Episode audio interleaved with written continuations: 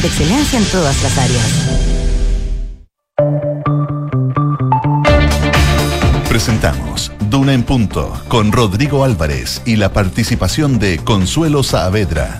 Auspicio de Diplomados UANDES, Facultad de Ciencias Económicas y Empresariales.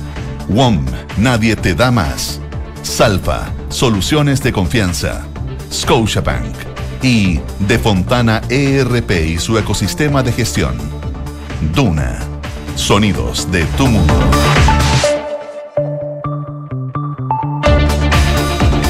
7 de la mañana en punto, 7 de la mañana en punto. ¿Qué tal? ¿Cómo les va? Muy, pero muy buenos días. Bienvenidos a una nueva edición de Duna en punto en jornada de día lunes, iniciando un nuevo día, una nueva semana, con bastante frío acá en la región metropolitana, en la capital del eh, país. Así que desde acá saludamos a quienes a esta hora nos escuchan, por ejemplo, en Valparaíso, ahí en el 104.1, en el sur, en Concepción, en la ciudad de Concepción, 90.1 y en Puerto Montt, 99.7.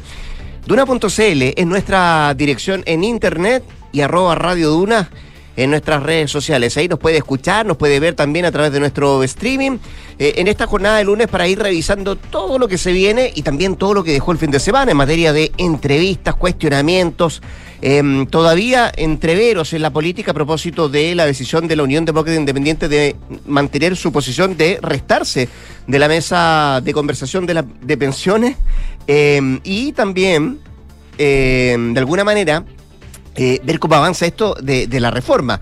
Se tiene que sentar esta semana a dialogar nuevamente la ministra del Trabajo, Janet Jara, pero esta vez no va a estar la UDI. Eh, ¿Qué va a pasar con el futuro del ministro Giorgio Jackson? Es otra de las preguntas abiertas. Se mantiene firme, eso sí, parte del gobierno en defender al actual ministro de Desarrollo Social. Vamos a hablar de España, vamos a hablar también de las enmiendas en el Consejo Constitucional, la última encuesta Cadem, bueno, varias cosas sobre la mesa. María José Soto, ¿cómo te va? Muy buenos días. Hola, ¿cómo estás? Buenos Bien, días. pues, aquí estamos. Oye, siempre, siempre los presidentes y expresidentes dicen decent que mientras más les piden que saque a los ministros, menos los sacan. ¿Te has dado cuenta? Que les Claro, molesta pues. mucho que, lo, que los pauteen y les Y den es porque instrucciones. es una atribución exclusiva, exclusiva al presidente. presidente. Bueno, el presidente hace desde su gira a Europa que lo vienen molestando con el tema, sobre todo de Giorgio Jackson, pero hoy ya el mandatario Gabriel Boric, luego de llegar ayer, va a tener que enfrentarse a esta, a esta situación, a esta, mm, esta posibilidad, a esta eventual decisión, en medio de rumores de que podría haber un cambio de gabinete. La verdad es que eh, suena mucho respecto de qué decisión va a tomar él para enfrentar esta arremetida de la UDI, que sobre todo es la más dura, porque ni republicano está tan duro, oh, Rodrigo, ni, republicano está planteando que se retira de las mesas de negociación, algo que sí hizo eh, la UDI específicamente. Es que están tomando palco, de alguna manera ven que esto está centrado en Chile Vamos y de ahí eh, van a tomar y van a resolver alguna decisión, pero sí escuchaba que hay muchos que también están eh, muy duros respecto a los cuestionamientos que se le hacen al ministro de Desarrollo Social. ¿Debiera haber esta semana acuerdo para conseguir una nueva presidencia de la Cámara de Diputados también? ¿Será un DC? ¿Será un comunista? Bueno, ahí está la gran eh, duda.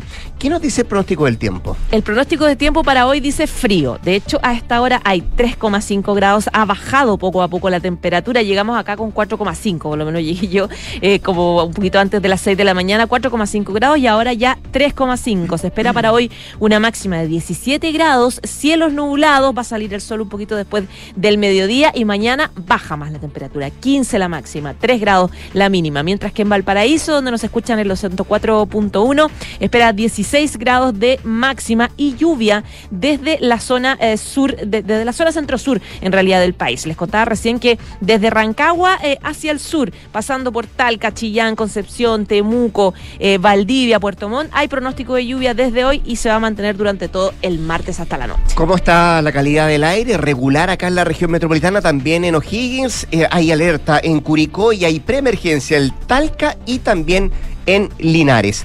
Vamos a estar un rato más también con Consuelo Saavedra, Durán Punto y con nuestras infiltradas. Hoy día Gloria Faunde nos trae el gallito Udi Moneda por el caso Giorgio Jackson y también estará con nosotros Mariana Marusic, que nos viene a hablar, nos viene a contar sobre el viernes decisivo del Banco Central.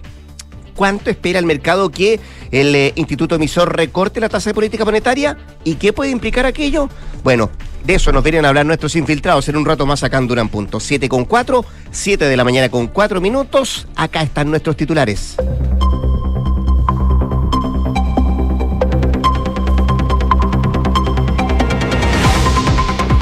Esta tarde la Cámara de Diputados debería elegir a los nuevos integrantes de su mesa directiva. La democracia cristiana se posicionaría con la mayoría, mientras que el Partido Comunista no ha bajado formalmente sus aspiraciones a presidir la instancia. Hasta el domingo, las negociaciones aún no se habían cerrado y según el diputado de la DC, Eric Aedo, esto se va a decidir cinco o diez minutos antes de la votación.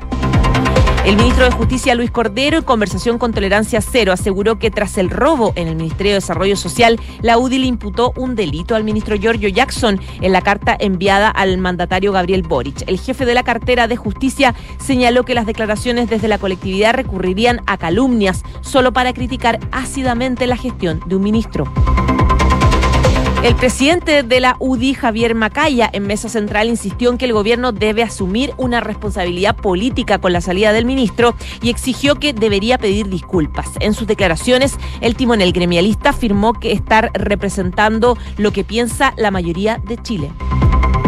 En una nueva encuesta CADEM, un 57% de los encuestados votaría en contra del proyecto de nueva constitución. Respecto al contenido de la Carta Magna, el 90% estaría a favor de la propuesta de reducir, a 132 la cantidad de diputados. Sobre la gestión del presidente Boric, se mantiene sin cambios significativos. Y en materia internacional, sin mayorías absolutas, así terminaron las elecciones generales en España. El PSOE del presidente Pedro Sánchez obtuvo 122 escaños, mientras que el PP del candidato de la oposición, Alberto Núñez, 136. Las presidenciales serán dictadas por el Congreso y hasta ahora ninguna colectividad tiene los votos para ser la próxima en llegar al Palacio de la Moncloa. Y al menos 15 personas perdieron la vida, 19 permanecen desaparecidos. Esto a, raíz de un naufragio en un barco de pasajeros al sur de la isla Celebes, en la región central de Indonesia. Según informan las autoridades, el navío tripulado con 40 personas se hundió por causas que se desconocen. Y en el deporte, el ministro Jaime Pizarro confirmó que presentarán un proyecto de ley que busca separar la gestión de las elecciones chilenas de la NFP.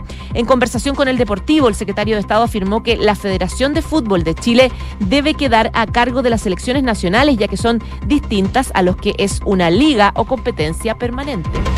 7 de la mañana, 6 minutos. Vamos al detalle. Eh, pocas veces quizás, José, hemos visto una semana tan crispada como la que recién terminó, tan eh, envuelta en polémica durante el último, durante el último tiempo, centrado en la figura del ministro de Desarrollo Social, Giorgio Jackson, el robo también a esa cartera, a ese ministerio. Eh, eh, y las eh, declaraciones de uno y otro lado que se han ido, han ido dando. Eh, lo concreto es que la UDI, la Unión Demócrata Independiente, ha determinado no dar pie atrás y mantiene esta decisión de eh, bajarse de la mesa de conversaciones de negociaciones de pensiones hasta que el ministro de Desarrollo Social deje el gabinete. A pesar de que no cuentan con el apoyo de sus pares de Chile Vamos en torno a este tema, en el gremialismo insisten en su postura y dicen que no van a dar pie atrás. Incluso piden que el ministro tiene que disculparse a propósito de todo lo que ha ocurrido eh, en relación al robo del Ministerio de Desarrollo Social. Ayer el presidente y senador de la UDI, Javier Macaya, insistió en la salida del ministro argumentando que el partido está sintonizando lo que piensa la gran mayoría de Chile, la gran mayoría de los chilenos. Llevamos cinco o seis semanas hablando de la misma situación, fue lo que dijo Macaya, y creo que es importante volver a hablar de las cosas que le importan a los chilenos, fue lo que manifestó el, eh, el senador. Además, Macaya dijo que su partido está convencido del camino que ha tomado, a pesar de no contar con el apoyo de Renovación Nacional y tampoco de Bópoli, destacando que el gobierno debe asumir su responsabilidad política. Y si eso se asume bien, va a marcar, decía él, un antes y un después. Se deben dar señales concretas, señales contundentes que sean creíbles y en eso el símbolo a nuestro juicio, decía Macaya, para marcar un antes y un después que sea un hito es la salida del ministro Giorgio Jackson. Era lo que apuntaba el eh, parlamentario. Bueno, sin embargo, ayer fue también un día de respuestas eh, y emplazamientos a la UDI de parte de varios ministros que en diferentes entrevistas del día de ayer eh, salieron a cuestionar la decisión adoptada por el gremialismo y también los efectos de la reforma de pensiones que podía tener o podría tener la bajada de esta mesa de diálogo por parte del partido que encabeza Javier Macaya. Fue el ministro de Justicia Luis Cordero quien ayer tildó de error y también de apresurada la, la decisión y la ofensiva tomada por la UDI de cortar este diálogo los deja en muy mala posición, sentenció el secretario de Estado. Por su parte también habló la ministra de la Mujer y Equidad de Género, Antonio Orellana, quien dijo que la decisión de la UDI fue bien precipitada, eh, fue acelerada. Sin embargo, agregó que quienes insistieron en la tesis del autorrobo deberían, dijo ella, pedir disculpas al ministro Giorgio Jackson.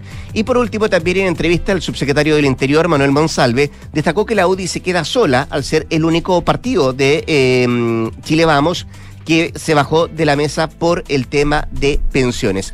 También calificó de apresurada esta decisión que toma la UDI y vamos a ver cómo sigue de aquí en adelante, qué, qué opción hay de que se vuelvan a sentar, pero ayer al menos José se veía muy mm, eh, firme en su posición el presidente de la UDI y decir, bueno, hasta acá eh, nos vamos a quedar, no nos vamos a subir a la mesa hasta que salga el ministro Giorgio Jackson desde el Ministerio de Desarrollo Social. Será interesante ver también cuál es la postura que toma el presidente de la República, Gabriel Boric, cuando asuma su función esta mañana. Hay comité político, hay reunión de los partidos políticos del oficialismo, donde se va, me imagino, a diagramar cuál es el camino que se viene esta semana a propósito de este ultimátum, comillas, que ha dado la UDI al eh, ministro Giorgio Jackson. Bueno, en la expectativa de lo que pase en esta jornada, como dices tú, en el Palacio de la Moneda, con esas reuniones y lo que tendría que eventualmente, o cómo va a reaccionar el presidente Gabriel Boric, también van a pasar cosas en el Congreso. Esta tarde, de hecho, se espera o debería ser la votación para cambiar ya formalmente la, directiva de la Cámara de Diputados eh, donde hay varios acuerdos respecto de, o, hay varias negociaciones que podrían llegar a un acuerdo en el que se traduzca en que la democracia cristiana se quede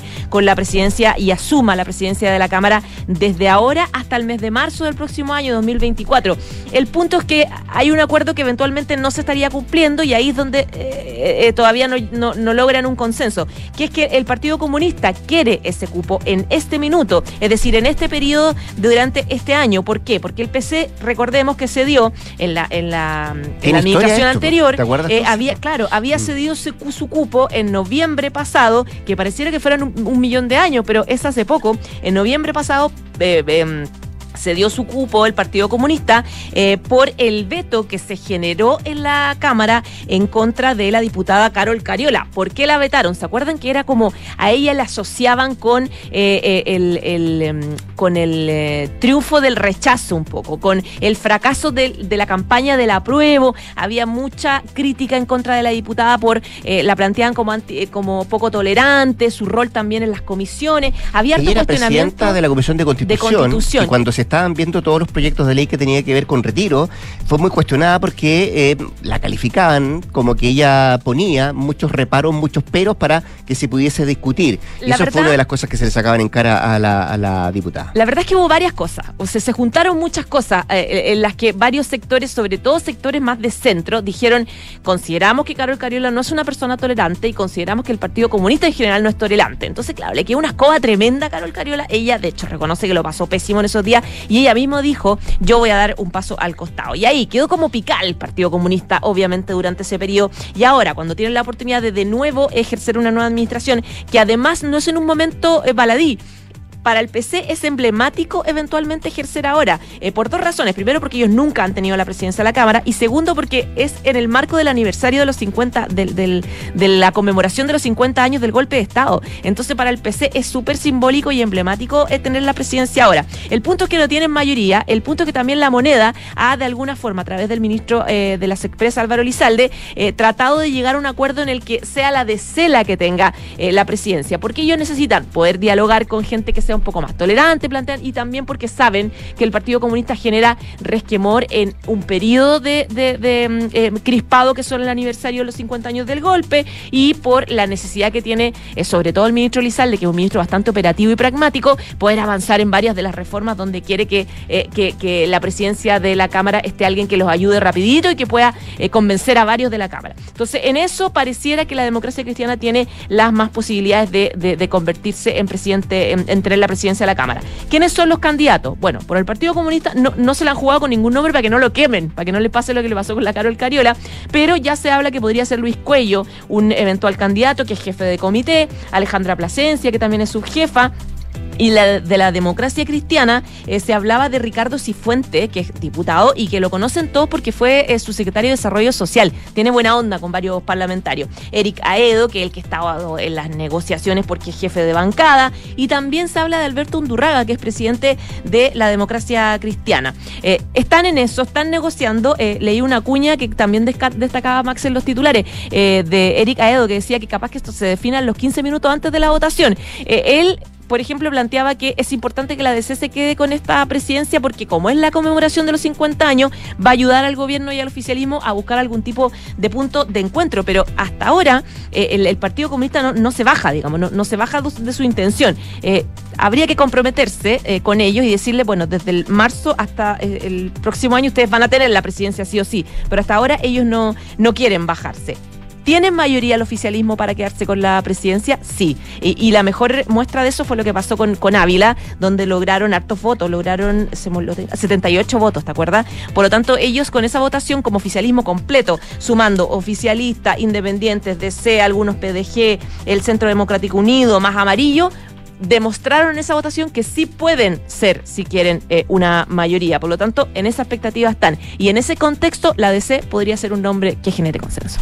7 con 15. Escuchas, Duna en punto. Se le sumó un nuevo problema a la ministra del Trabajo, Janet Hart, en su afán de sacar adelante la reforma de pensiones, y es que la condición de la UDI, que hablamos hace poco rato, de permanecer en la mesa siempre y cuando salga del gabinete del ministro Giorgio Jackson, ahora, eh, desde Renovación Nacional, le están pidiendo al gobierno quitar la urgencia que se le puso a esta reforma de pensiones debido a que afirman aún faltan acuerdos por sellar y que en su lugar se presente un nuevo proyecto, pero que sea mucho más acotado. Es lo que dicen en... Eh, la tienda mm, em, de oposición. De hecho, el jefe de bancada de diputados de RN, Frank Sauerbaum, sostuvo que no tiene ningún sentido que el gobierno pretenda llegar a un acuerdo y seguir votando este día martes en la Comisión de Trabajo. El gobierno le tiene que quitar la urgencia y de esa manera poder llegar a un acuerdo concreto que pase em, de la reforma rápidamente por la Cámara de Diputados y llegue al Senado con un marco de acuerdo que les dé una buena reforma provisional a los chilenos, era que, lo que planteaba el parlamentario. En el partido de Chaguán insisten en que el gobierno renuncie a este proyecto y presente uno mucho más acotado, lo que decía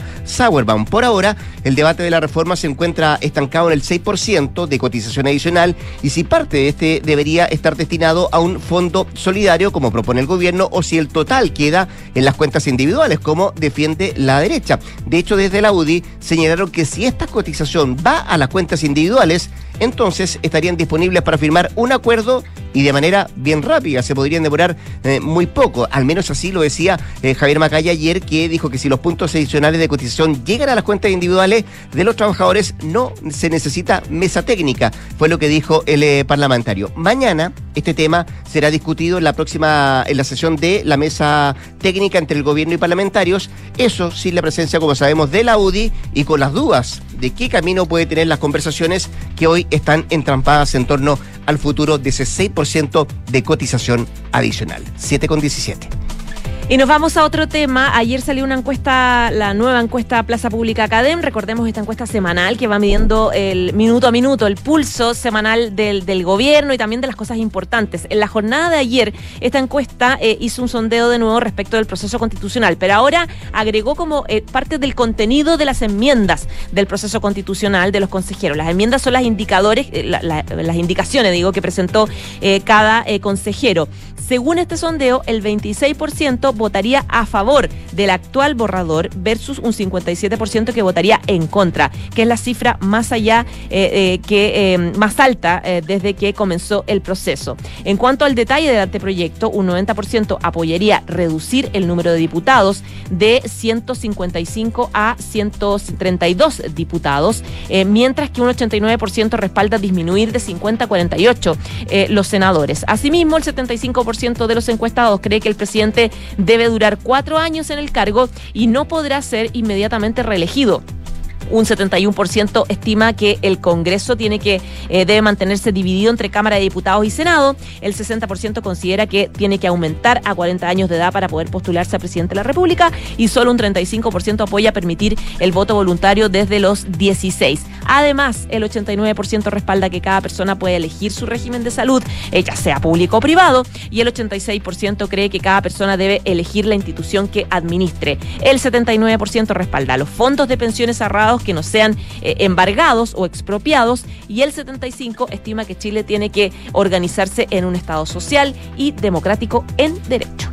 7 de la mañana con 18 minutos. Estás en Duna en Punto. Vamos a España porque quedó en suspenso el futuro de la gobernabilidad de ese país tras las elecciones generales del día de ayer, en las que ni el bloque de derechas ni tampoco el de izquierdas obtuvo una mayoría suficiente para gobernar, por lo que los pactos van a jugar un papel fundamental en ambos casos. Los partidos chicos acá van a tomar eh, protagonismo respecto a cómo se puede generar esas alianzas definitivas para que se pueda eh, lograr gobierno en España. Ahora se viene un periodo de negociaciones y algunos incluso no descartan que puedan repetirse las elecciones. Y es que ayer el eh, Partido Popular de Alberto Núñez Feijó fue el vencedor con 136 diputados, mientras que los socialistas del PSOE de la hora presidente Pedro Sánchez sumaron 122 escaños. La gran perdedora fue la formación de ultraderecha Vox, eh, que perdió 19 escaños en estas elecciones y se quedó con 33 diputados en el Congreso, mientras Sumar, la coalición de izquierda encabezada por la vicepresidenta segunda del gobierno y ministra del Trabajo, Yolanda Díaz, se situó como cuarta fuerza em, en estas elecciones del día de ayer. Hubo una importante participación, 70%, un poco más de, de los eh, que tenían derecho a sufragio, casi cuatro puntos más que las cifras registradas en las elecciones generales del 2019. También aumentó el voto por correo de 2,4 millones de electores, que es una cifra histórica en la democracia española, propiciada por el periodo además de vacaciones en el que fueron convocadas estas elecciones. Ahora, ¿qué es lo que viene? Bueno, la formación de gobierno que está sujeta a los posibles acuerdos a los que lleguen las formaciones.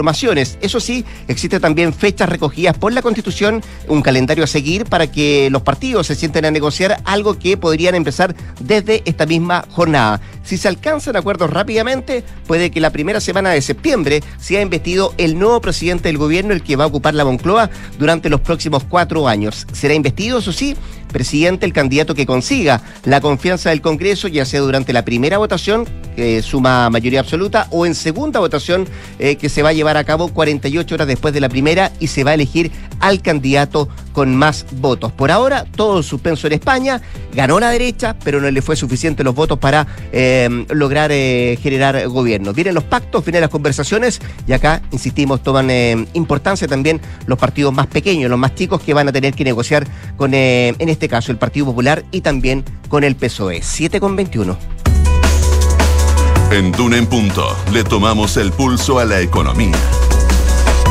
Y revisamos hasta ahora los principales indicadores económicos. Se cotiza en esta jornada la UEF en 36.065,35 pesos, mientras que el dólar observado 821,95 pesos, el euro 914,50 pesos, mientras que el cobre 3,84 dólares la libra. ¿Qué destaca la prensa económica? Mira, Pulso hoy día destaca que el mercado prevé que el Banco Central pueda bajar la tasa de interés en hasta 125 puntos base este día viernes. También destaca Pulso, percepción de la situación económica mejora en julio, pero desciende en términos anuales. Y el financiero que destaca hoy día, startups chilenas logran sortear las restricciones de capital en el primer semestre, ajustando sus planes.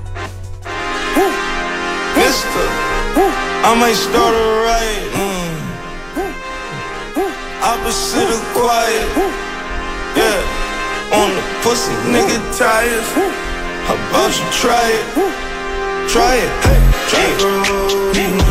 Escuchamos a ASAP Rocky que lanzó punk moderno Rowdy Pipe con la que busca causar una nueva inspiración, dicen y emoción en sus nuevos recitales. Esta mega estrella del hip hop que se asoció con Beat Studio Pro para lanzar su nuevo sencillo que se produjo con Pharrell Williams, dijo que la intención detrás de esta nueva melodía de su muy esperado álbum es lograr que la gente se enfurezca en los espectáculos masivos nuevamente. El mensaje de esta canción es simplemente punk moderno. El punk es una actitud, decía, no solamente un género y queríamos causar esa emoción, razón por la cual ya es un hit este nuevo tema y probablemente para los próximos meses de verano, asegura este nuevo eh, eh, ritmo del hip hop de Rowdy. Con la música del norteamericano de 34 años, nos vamos a la pausa. La José Soto vuelve a las 8 de la mañana para actualizarnos las informaciones. Y antes de la pausa, una pregunta. ¿Está interesado en invertir? Únete al diplomado en estrategias de inversión de la Universidad de los Andes. Aprende del tema con profesores expertos y utilizando Bloomberg, la plataforma líder mundial en información financiera. Inicio agosto del 2023. Más información en posgradosuandes.cl. Actualizarte es ir por más. Y si te preguntas cómo cosechas los ingredientes de tu comida favorita o cómo se conecta el crecimiento de un país de norte a sur, la respuesta es Salfa, porque detrás de todo lo que se nos mueve también está Salfa. Salfa soluciones de confianza. Y detrás de cada análisis hay un gran equipo. De eso se trata una red que te apoye y te dé siempre más. Por eso hoy WOM es la red más rápida y mejor evaluada de Chile. Ya son 8 millones de clientes y no van a parar. WOM, nadie te da más. Vamos a la pausa. Nos queda mucho más que revisar acá en Duna Punto. Vamos y venimos. Detrás de ese sonido que te lleva a todas partes, también está Alfa, con la más amplia variedad de marcas en la venta de autos nuevos y usados, tales como Chevrolet, Nissan, Toyota, Cherry, Mitsubishi, Ram ah, y muchas más, que te acompañarán a cualquier camino que decidas tomar. Detrás de todo lo que nos mueve, también está Salfa. Salfa, soluciones de confianza. Detrás de cada logro hay un gran equipo. Detrás de cada desafío hay un gran respaldo. De eso se trata una red que te apoye y te dé siempre más. Por eso hoy somos la red más rápida y mejor evaluada de Chile. Ya somos 8 millones de clientes y no vamos a parar. ¡Wow! Nadie te da más. Agente gerente de finanzas. Tu misión es contratar de Fontana ERP y conectar tu compañía con inteligencia de negocios, recursos humanos, bancos, abastecimiento y mucho más. ¿Estás listo? Sí, estoy listo. Este mensaje cargado de eficiencia se autodestruirá en 5 segundos. No esperes más y aumenta la productividad, superando todas las misiones de la gestión de tu empresa con Defontana RP. Entra a defontana.com y contrátalo con un 50% de descuento en la implementación. Defontana. Pensemos digital. Este 2023, los fondos mutuos Scotia nuevamente fueron reconocidos por premios Salmón y Morningstar, gracias a una sólida gestión de inversiones con asesoría experta y su respaldo global. Hazte cliente y dale un impulso a tus inversiones. Estás en Duna en Punto con Rodrigo Álvarez. 7 de la mañana con 25 minutos, 7 con 25, eh, seguimos acá al 89.7 haciendo un en punto. Em, semana clave en materia de pensiones y también de pacto fiscal, pero con mucho ruido esos diálogos, esas conversaciones por el robo en desarrollo social y también la negativa de la UDI de seguir en la mesa por pensiones. De esto y más queremos hablar con el senador del PPD, Ricardo Lagos Weber, a quien eh, le agradecemos eh, atendernos tan temprano este día lunes. ¿Qué tal, senador? ¿Cómo le da? Buenos días. Hola Rodrigo, buenos días, ¿cómo están? Bien, pues ¿y usted? Eh, bien, ahí ejercitándome, muy bien. Oiga, eh, primero, ¿qué opinión se, se, ha creado usted? ¿Qué imagen, qué sensación se ha ido formando con, con, todo el tema de lo que vimos la semana pasada del robo en el Ministerio de Desarrollo Social, eh, los cuestionamientos al ministro de esa cartera, Giorgio Jackson, esto de comillas, chantaje, eh, que algunos califican lo de la Unión Demócrata Independiente. ¿Cómo ve el panorama político en ese aspecto, senador? Bueno, primero es más fácil hoy día porque han pasado varios días y hemos conocido mucha información que al principio no se contaba. Pero por lo mismo creo que la, una reflexión. Hay que no apresurarse a pasar juicios. Dos, en política hay que ser medido con las palabras y los juicios. Tres, en el Ministerio de Desarrollo Social, me imagino que se aplicará mejor el protocolo de seguridad, no me cabe duda, a partir del robo que pareciera que todo indica, que es un robo común, ah, digitado desde la cárcel, etcétera. Pero pasemos a la política, creo que y, y, a alguien puede no caerle bien, George Jackson, alguien creerá que tiene responsabilidad en otros temas, pero en este tema eh, creo que han sido desmedidas las críticas, desmedidas, ¿ah? eh, completamente eh, si creen que se daña a Joe Jackson y al gobierno, es probable, pero de paso arrasa con toda la política, todo lo que ha ocurrido. Y me parece además que lo de la UDI me resulta incomprensible, para ser sincero. Yo soy generalmente, generalmente trato de ser medido en mi juicio, pero esto que he visto de la UDI, que se baja de la conversación para mejorar la pensión de los chilenos, si es que un ministro no deja su cargo, eh, me parece que es completamente desmedido no, no corresponde. ¿ah? Los, ministros van porque renuncian los ministros o porque les piden la renuncia. ¿ya? Eh, y, y, en consecuencia, estar imponiendo un gabinete a un presidente de la forma en que lo hace la UDI, eh, no, yo la verdad me sorprendo. Podría ocurrir que diputados o senadores o algunos dirigentes de la UDI lo hicieran, pero que la máxima autoridad, como el senador Macaya, que conozco hace años, la verdad que me desconozco esa ese Macaya. Lo digo así con todas sus letras. Oiga, bueno, para entender la figura del presidente senador eh, de la UDI, Javier Macaya, em, usted dice y, da un punto bien importante, senador, eh, hay que em, no apresurarse en emitir juicios cuando eh, todo está en investigación, ¿no? Eh, cuando viene un, un proceso, eh, íbamos conociendo de a poco lo que estaba pasando en desarrollo social, no se tenían todos los argumentos sobre la mesa, no se sabía efectivamente cómo ocurrió esto. ¿Se apresuró cuando usted dice se apresuró? ¿Se apresuró Macaya o se apresuró esa carta que envió la UDI pidiendo la, la salida del ministro? Si trato de ser objetivo, que me, tal vez me va a costar, creo que también hubo apresuramiento de parte del gobierno en su primera vocería el jueves de la mañana, cuando se supo lo del robo, que como que sin descartar o, el robo, si usted quiere más tradicional, se argumentó que había una operación política, que había una lista política. Entonces creo que ahí también ahí hubo apresuramiento de parte de las vocerías del gobierno. Otra cosa que el mismo jueves de la tarde, luego que aparecieron los computadores en el carro supermercado con la señora de tercera edad, etcétera, y la carta de la UDI volviendo también apresurado. O sea, la verdad que es como que rápidamente algo ocurrió en, en ciertos sectores de la política que lo que se observó en este robo fue rápidamente decodificado como a una operación política. Y creo que, que, que nos termina aquí todos perjudicando al final del día. Mire, ¿qué- ¿qué le voy a explicar yo? Yo mañana tengo, bueno, yo voy a estar en Santiago, de- después por la quinta región, ah, tenemos actividad en, en- en San Antonio, después en Valparaíso Viña todo el día miércoles. ¿Cómo le explico yo a las personas del terreno, a los de los campamentos, a los dirigentes gremiales, de que mire, no, la política está dedicada ahora a pedirle la renuncia a los ministros porque se supone que están en operaciones políticas, ah, que habrían poco menos que sus contratados, delincuentes, para, para que hagan una llamada por teléfono. Entonces yo creo que tenemos que bajar los decibeles, poner la pelota al piso y aprovechar, y aprovechar que estamos empatados, las fuerzas políticas están empatadas en el Parlamento, de ponernos de acuerdo. O nos ponemos de acuerdo o, o no avanzamos. Y no veo por qué quienes tienen el día la mitad del Parlamento no van a querer avanzar, porque mañana puede que no tengan nada. ¿Me explico? Sí, claro. No, no, no, no hagamos, no la hagamos ahora toda la ganancia a corto plazo, porque puede que no dure ni se alcance. Aseguremos lo que podemos hacer razonablemente. Ese es mi predicamento. En palabras sacan palabras, dicen algunos. Dijo ayer el subsecretario del Interior, Manuel Monsalve, que debe disculparse la UDI con el ministro Jackson eh, a propósito de vincularlo con el robo y esto de la carta. ¿Usted lo comparte eso? O sea, yo pediría que, yo, no, no, yo no estoy ni siquiera pidiendo, esperaría Ya. que luego de todos los antecedentes que hay nuevos que tenemos, que una fuerza política que legítimamente tiene una representación muy importante como la UDI, que aspira seguramente a ser gobierno con otras fuerzas políticas, para poder gobernar, uno siempre tiene que ponerse en el caso de hoy día voy a actuar de la forma que espero que actúen conmigo cuando yo sea gobierno. Entonces, en vez de copiar una mala práctica que aplicó el Frente Amplio su oportunidad en el pasado, que en este caso diga, cometimos un error, nos apresuramos, que busquen el lenguaje que mejor les acomode, pero que bajen tres cambios y reconozcan que, que fueron excesivos.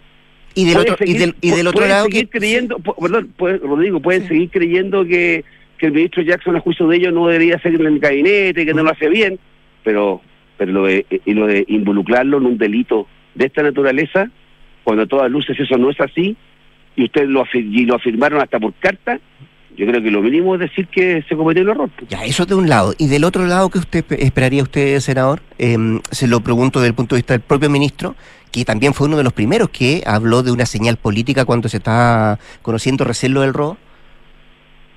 Yo esperaría que todos los actores saquen sus conclusiones como empezamos esta entrevista. ¿ah? La primera es, ah, faltó información al emitir ciertos juicios, ¿ah? y esos fueron corregidos, a lo menos en el gobierno fueron corregidos la tarde del jueves, ¿ah? nos siguieron hablando de la evaluación política.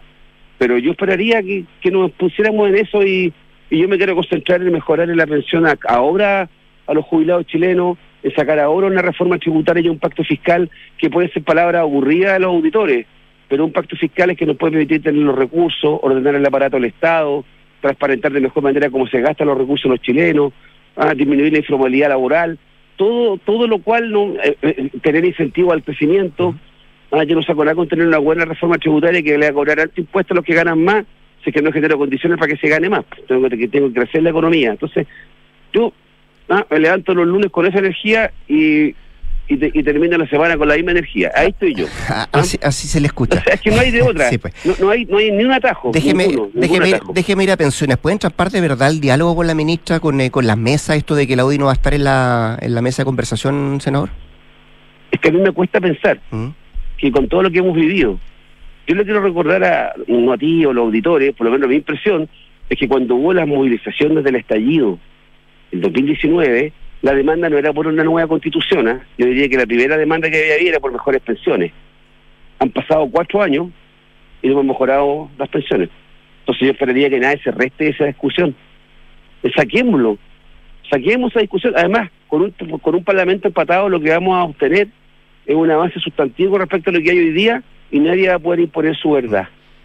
Ahora, ahora como esto está así, senador eh, Lagos Weber, estamos conversando con el senador de PPD, Ricardo Lagos Weber, eh, debiera, porque lo están pidiendo en RN, quitarle la urgencia, porque hay una, hay una mesa que está conversando con los técnicos representados por cada uno de los partidos políticos, pero también esto se está discutiendo en la Comisión de Trabajo de la Cámara.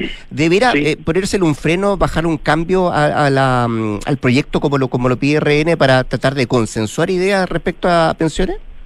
Esto lo conversé con la ministra Jara, la ministra del Trabajo, y con el ministro Mario Marcel ya, eh, entre soy miembro de la, Comisión de Hacienda del Senado y presidente de la misma, mm. y, sigo las conversaciones que siguen está en la Cámara de Diputados, pero para considerar eso, que me parece que eso puede ser una demanda razonable, coma, en la medida de que las partes, la derecha o RN, muestren una genuina voluntad de avanzar y no de bicicletear la discusión.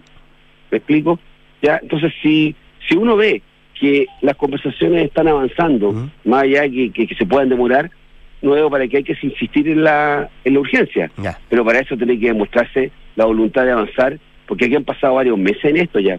¿ah? Y, recién la semana pasada conocimos una semi-propuesta de RN. Entonces recién, o sea, yo creo que si la, si, la ministra no le pone la urgencia, no estaríamos hablando esta, este tema en la entrevista hoy día. Seguirían todavía... Quiero decir, no, se, no se abordaría con la intensidad que se requiere. No voy a ponerle mala fe a nadie. Entonces yo creo que sí, que el gobierno reconsidere la urgencia a la medida que se vea una voluntad genuina de avanzar en esto. ¿Y, usted ve una voluntad? porque si no, votemos nomás. Votemos nomás y que veamos lo que pasa nomás. Y, claro, eh, esa puede ser un camino. Otra es tratar de seguir en esto del diálogo, buscando consenso y todo aquello. Eh, ¿Usted ve la posibilidad de voluntades, al menos, respecto al 6% de cotización adicional? Porque ayer escuchaba a Macalle que decía, entre otras cosas, el presidente de la UDI, el senador, decía, bueno, si efectivamente ese 6% de cotización adicional va a la cuenta de los trabajadores, eh, nos demoramos menos de una semana en firmar y, darle viabilidad a la reforma. Pero eso no es conversar, eso es imponer una visión. Es como si otros le dijera, mira, pero deben el 6% al tiro para, ¿ah? para, el, para, para, para, el fondo colectivo.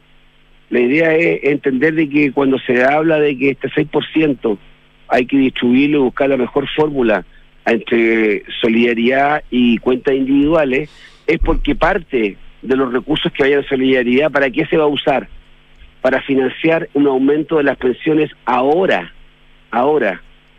Yo me imagino que una buena reforma previsional puede ser, puede quedar tiquitaca, cosa que los que ingresan al mercado laboral mañana y jubilan en 40 años más van a tener una súper buena pensión. Pero esa no me va a servir a mí si es que no resuelvo las pensiones de hoy día también. Y esa es la dificultad que tenemos. Mm. Y por eso que se habla entonces de cuánto va a, a colectivo, a solidaridad, cuánto va a cuentas individuales, para balancear el, pago de pensiones de 30 a 40 años y un aumento de hoy día. Mm. ¿Cuánto se va a requerir para aumentar la PGU con recursos nuevos y frescos? ¿Y cuánto a partir de una modernización del Estado, reducción de gastos innecesarios? Y a todo eso se abierto el ministro Marcel. Entonces, yo creo que tenemos que tratar de levantar un poco la mirada, entendiendo que hay a rato mucho encono y mucha polarización, pero alguien tiene que poner la mm. pelota al piso para poder avanzar, si no va a quedar estancado. Usted me decía que logró hablar la semana pasada con la ministra del Trabajo. Eh, ¿Se acercó algo esto de que, eh, porque había propuesto el gobierno 4-2, ¿no? Eh, ¿Usted cree que vamos a estar más cerca del 3x3? ¿O el 3 y 3 en este caso? No, no, no, no, yo no me juego ahí un, un pronóstico en qué va a quedar eso. ¿ah? porque eso va a depender también del resto de, yo creo, de la conversación. ¿Quién va a administrar los fondos? Ya, fíjese que el gobierno, me pareció a mí, de leer, que se, de hablar, que se puede abrir tal vez a un esquema distinto de que sea un ente público autónomo, ya algo más parecido a lo que tenemos en el seguro de cesantía, ya que, que son privados, que se licita. O sea, creo que hay espacio para generar un cuadro completo en esto. Mm. Eh, hay una discusión sobre si hay que seguir con la renta vitalicia o el seguro de longevidad. Ya, hoy día hay una muy buena entrevista entre paréntesis Guillermo Larraín, la recomiendo, ¿ah? en el Economía y Negocios Mercurio, Ah, entonces, yo, creo que incluso a nivel de técnico, de manera casi transversal, hay ciertos criterios comunes.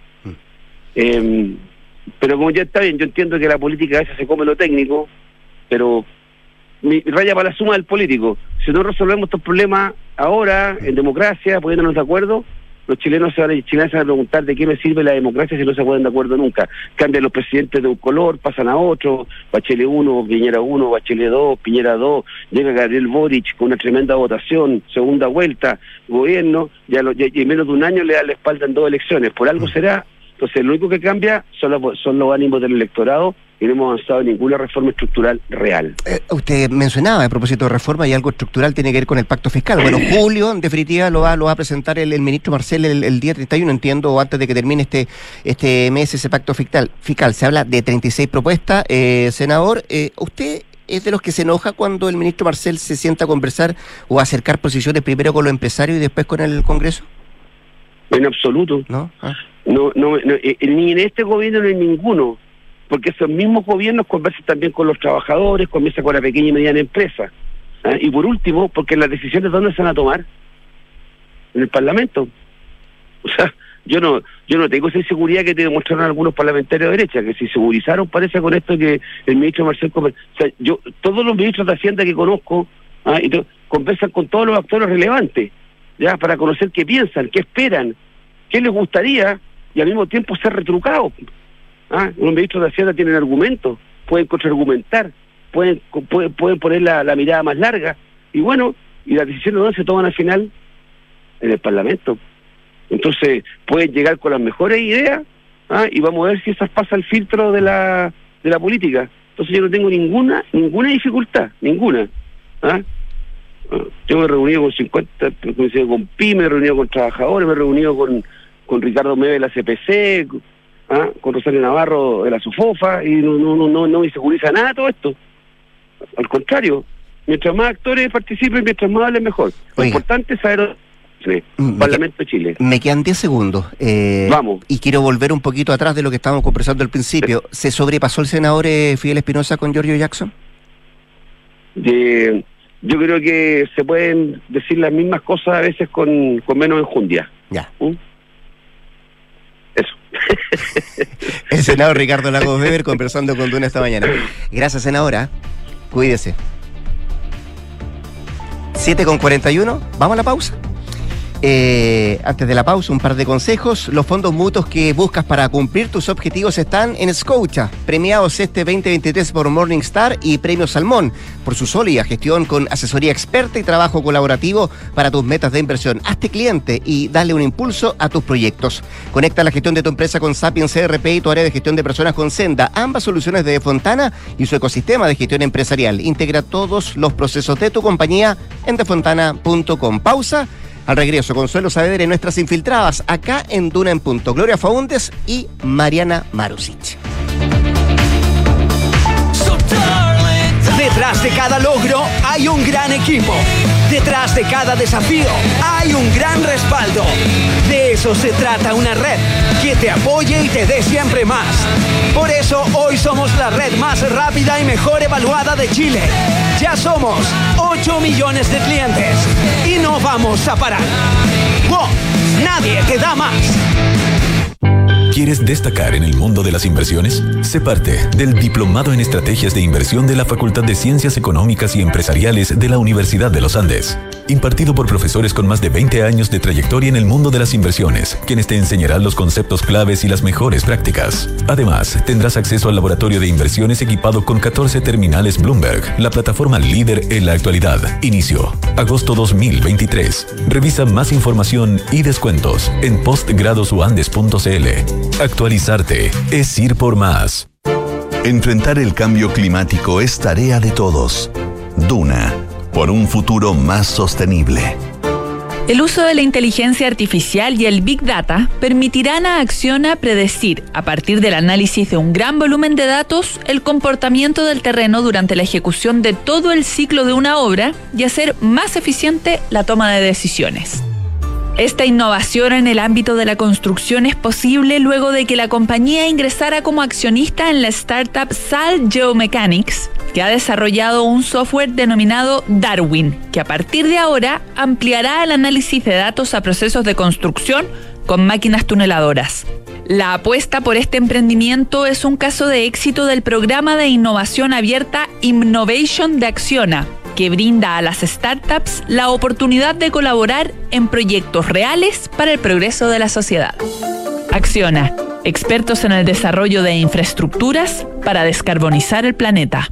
Escuchas Duna en punto. Duna 89.7.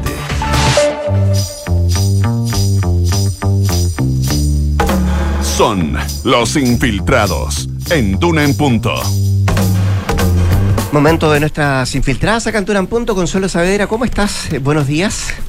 Hola, ¿cómo están? Buenos días. Bien, pues aquí junto a Gloria Faundes y Mariana Marusit, nuestra infiltrada. Muy buenos días. Iniciando Buen una día. nueva semana. ¿Cómo les va? Muy bien. Bien, Bien, pues. pues. buen inicio de semana Sí, a todos. Para todos. Harta energía. Al menos decía eso el senador Ricardo Lagos Weber, que se. Sí, sí, pues, iniciando, muy- sí. súper energético. Energético. Mira tú, ¿ah? Oye, ¿alguien fue a ver Barbie? Yo no he ido, ando vestida de rosado. Yo fui a ver Oppenheimer, bien buena. Yo también. Sí. No encontré nada. Ni para una ni para No otra. tuve tiempo. No tuve, no, No, yo- yo no tuve tiempo nomás, pero bueno. Nos vamos a hacer el ¿Te espacio. gustó, Mariana? Me gustó mucho, sí. Demasiado buena. ¿Te Tres gustó? horas y no, no me aburrí, pero en ningún momento. En ningún Sí, instante. muy buena. ¿Y Barbie bien? Sí, bueno. Es que no la vi, sí, Ah. de- de- esto es como un- en anticipación, a ver si consigo Ah, ya. Pero Oppenheimer la vi, buena. Sí, Buena, sí. A propósito de películas, Gloria, la UDI. Mira, A propósito de series. A propósito de series, ¿no? Sí, bueno, como diría la UDI, buenos días a todos, menos a, A uno, uno. ¿no? ya, vamos, porque toda esta polémica que mantiene congeladas las relaciones entre la verdad, la UDI y el gobierno, parte con la trama del robo, ¿no? Del bullado robo al Ministerio de Desarrollo Social, del que aún la verdad existe cierta claridad respecto de que debiera ser un robo común, según se insinúa o se plantea desde la Fiscalía, pero la verdad es que todo tiene todavía muchas preguntas sobre la mesa, ¿no? Así como son las cosas, yo creo que hay gente que nunca en la vida se va a despejar la idea de que aquí hubo mano mora, aun cuando se resuelva, digamos, lo que pasó ese día jueves roban el día jueves en el Ministerio de Desarrollo Social con la singularidad y espectacular, espectacularidad que ya todos más o menos conocemos. Y esa tarde la UDI manda una carta al presidente, que en todo caso no, está en eh, no estaba en Chile en ese minuto, ayer llegó, estaba en su gira por Europa, una carta muy dura en contra del ministro Jackson, quien había sido la primera autoridad de gobierno en reaccionar frente al robo, ¿no? Y instalando una insinuación respecto de que aquí había algún tipo de operación política para perjudicarlo. Eso eh, derechamente parece que eh, enojó mucho a la persona al menos que escribía la misiva, que es la que llega a la moneda, y el presidente quedó tan molesto con la misiva que le pidió a la vicepresidenta en ese entonces, hoy ministra del Interior Carolina Toá, que responda, eh, porque le parece que aquí hay un tono inaceptable. Y de ahí ya no sino escala la eh, situación de la UDI eh, respecto de congelar sus eh, conversaciones con el gobierno. ¿Ha habido otro minuto complejo entre la oposición y el gobierno? Ciertamente sí, que también decantó en una suspensión de diálogo, recuerdan ustedes, para los indultos, Sí. que se bajaron en ese minuto de todo lo que era la discusión por la agenda de seguridad. Y después se retomó ¿Qué está pidiendo la UDI? La verdad es que está pidiendo un imposible, que es la salida del ministro eh, Giorgio Jackson, que más allá de ser un ministro eh, típico como podría serlo cualquiera, la verdad es que él es eh, uno de los mejores amigos del presidente, su compañero de ruta política, es decir, están pidiendo algo más que la cabeza de un ministro, están pidiendo poco menos el corazón de la moneda. La política nunca es tan evidente. ¿Querrá de verdad la UDI sacar al ministro? Porque es evidente que cuando uno hace una solicitud de esta manera, lo que hace es potenciarlo, ¿no? Porque ningún presidente se va a someter al chantaje de que la oposición le pida eh, la cabeza de un ministro de Estado, menos uno del, de las características. La UDI yo creo que está tocando una tecla que pudiera ser más bien mantener al ministro, porque ojo, el ministro Jackson no solo genera eh, molestia en la oposición, está generando una incomodidad que yo creo que genera presión en el propio oficialismo. Yo creo que, bueno, salvo Fidel Espinosa, que todo el mundo lo entiende como un outsider dentro del oficialismo, la verdad es que acá, bajo cuerda, discretamente, en privado y ciertamente en ninguna reunión oficial, son varios los ministros que señalan que eh, su par Jackson ya está generando un problema mayor. Y también es efectivo que el ministro eh, mantiene una relación, si uno toma nota de las encuestas, con la relación pública que va en franca picada, ¿no?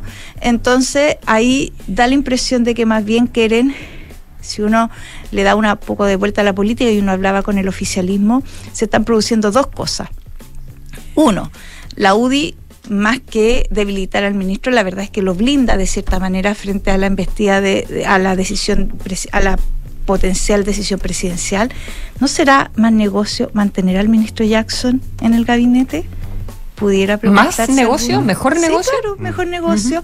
Mantener una figura que genera eh, ciertas tensiones, como les digo, internas, también en la opinión pública. Eh, ¿No será esa eh, de verdad la, el, objetivo del gremialismo? Que en todo caso es efectivo, se quedó solo en esta primera. Claro, eso, eso, te iba, eso es que eso te iba a decir. Imaginémonos que, que ese fuese el objetivo, o, o si no, un objetivo, una consecuencia que que es deseable o que no es indeseable, por lo menos porque instala un ruido, qué sé yo, que, la oposición puede, puede aprovechar. Pero el hecho de que la UDI se haya retirado de todas las conversaciones con, con el gobierno eh, y el resto de la oposición eh, siga negociando, también instala una cuña ahí, porque no hay que olvidarse, me imagino yo, que eh, también la decisión de la UDI es para diferenciarse de republicanos. O sea, en, la reforma previsional fue donde la UDI eh, hizo eh, concreto este anuncio de que iban a cortar el diálogo. Y los republicanos lo que dijeron es que lo estaban analizando. No han dicho si se van a salir o no de la mesa técnica de pensiones. No así RN y Evopoli que se mantienen en la mesa y RN de hecho marcó bastante distancia de, la UDI. Eh, pero, pero claro, sí se ha visto, al menos en la reforma previsional, eh, cómo los partidos de derecha están tomando distintos caminos con respecto a la reforma previsional. Y desde la UDI se veía que no, eh, que estaban en la mesa técnica, pero una, por una cuestión más eh, como para escuchar, no, no necesariamente porque fueran a llegar a algún tipo de acuerdo. Entonces salirse de la mesa tampoco les costó mucho, a diferencia de RN, que sí... Que ha tenido varias eh, conversaciones con la ministra. Que ha tenido varias conversaciones y, y, de verdad están, están viendo opciones para poder llegar o no a un acuerdo, que se logre o no, esa es otra cosa, pero... Bueno, tan solo, tan solo, fíjate que el diputado de Amarillos eh, ya dijo que estaba estudiando una acusación constitucional contra el ministro Jackson y conversando con sí y conversando con ministros del comité político la verdad es que no hay mucha convicción es decir está el peligro evidente ellos lo señalan así de que una acusación constitucional contra Jackson eventualmente presentada pudiera prosperar. Paulina Núñez decía ayer lo mismo eh, no nos queda otra que la acusación que tienen todo el derecho a estudiarla decía. Por eso mm. y, en, y en el gobierno creen que acá no está tan claro el cierre de fila en torno a Jackson. Acá están produciendo, yo creo, dos, eh, dos fenómenos, bueno, varios más, pero dos particularmente fenómenos paralelos. Primero, hay que ver cuán granítica es la UDI en su decisión. Esto, la, UDI no tiene todavía una resolución conjunta respecto del tono que debe llevar contra el gobierno. Esto más bien parece una batalla ganada por los sectores más duros. Hace poco escuchábamos, veíamos, leíamos a Jaime Belolio señalando que no había que hacer un festín de la crisis del Frente Amplio, que es muy difícil para lo odioso que fue el Frente Amplio como oposición, que parte de la derecha no se entusiasme con hacerle pagar ciertos costos cuando cometen errores. Eso es un tema. Y lo otro es lo que yo les decía, el oficialismo, cuánto, eh, cuánto dura el cierre de fila para las primeras voces, que ya no sean, por cierto, el senador Fidel Espinosa, sin desmerecer, por cierto, pero él ha llevado una voz muy contundente respecto de cuál es su relación con Giorgio Jackson, pero empiezan, podrían empezar a levantarse otras voces del oficialismo señalando que ya el costo eh, de que el ministro se mantenga es un costo que ya está pagando todo el gobierno? por ahí yo creo que van a venir las manos. Hubo algunos que lo dijeron así mm. sutilmente en la tercera el otro día, en una nota. Claro, pero lo que pasa es que ahora todavía no hay una instancia formal en que un partido, por ejemplo, en el comité político señale, ¿saben qué? ¿Por qué no hablamos de Jojo Jackson? Es como un gran elefante eh, blanco, ¿no? En la sala. Ya, pues, todavía. No, queda mucho, queda mucho.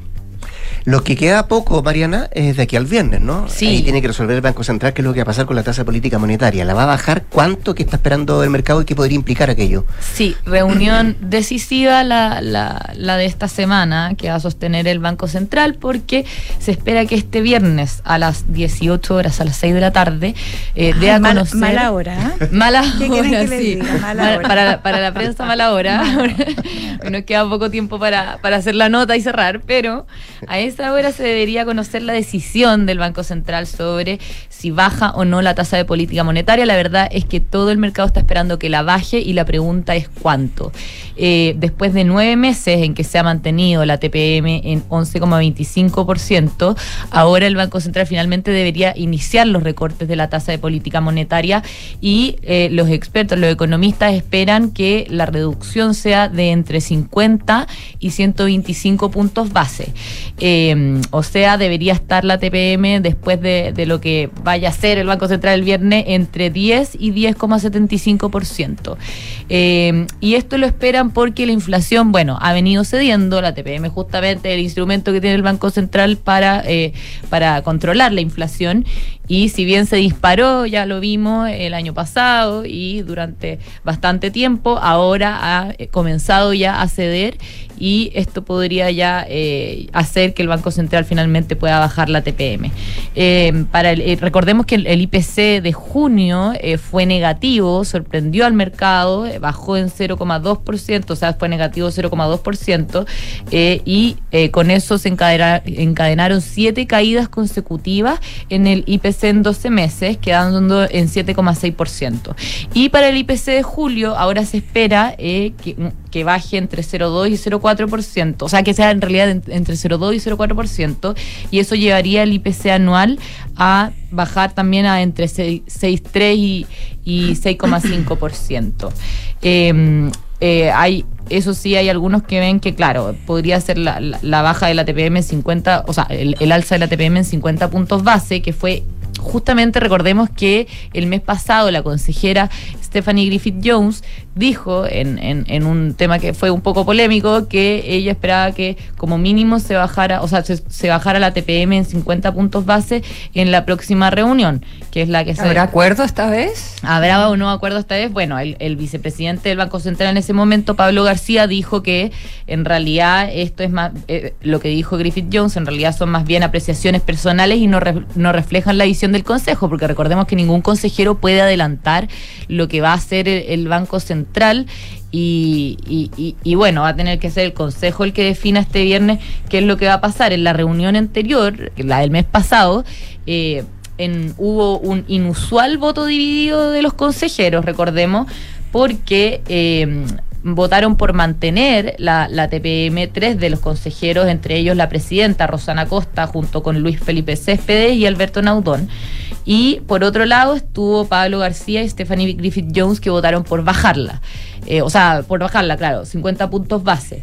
Eh, y vamos a ver qué es lo que ocurre ahora, pero desde el mercado sí esperan que esta vez inicien las bajas. ¿Cómo afecta esto a los créditos hipotecarios, por ejemplo? No mucho, porque, eh, bueno, los créditos hipotecarios dependen de las tasas largas y las tasas largas ya tienen más o menos incorporado la, la baja que va a hacer el Banco Central de la tasa de política monetaria. Podría de aquí a fin de año reducirse en algo, sí, pero eh, el 4,2 promedio que, alcanzó el mes pasado al menos eh, no debería bajar mucho más. eh, al menos de aquí a fin de año, por esta reducción de la TPM, porque recordemos que igual las tasas largas dependen y las tasas largas de, los créditos hipotecarios en particular dependen mucho también de otros temas más estructurales, más económicos, que todavía eh, en el país no, no, no vamos a, vamos a demorarnos en mejorar, eh, que, que se produjeron después de los retiros, que no, no hay un mercado de capitales tan profundo como antes, y de eso también depende mucho el nivel en que está, están las tasas eh, hoy en día para los hipotecarios. Ya, pues vamos a ver lo que pasa. Viernes a las 6 de la tarde entonces. A se esa hora se conoce la decisión, sí.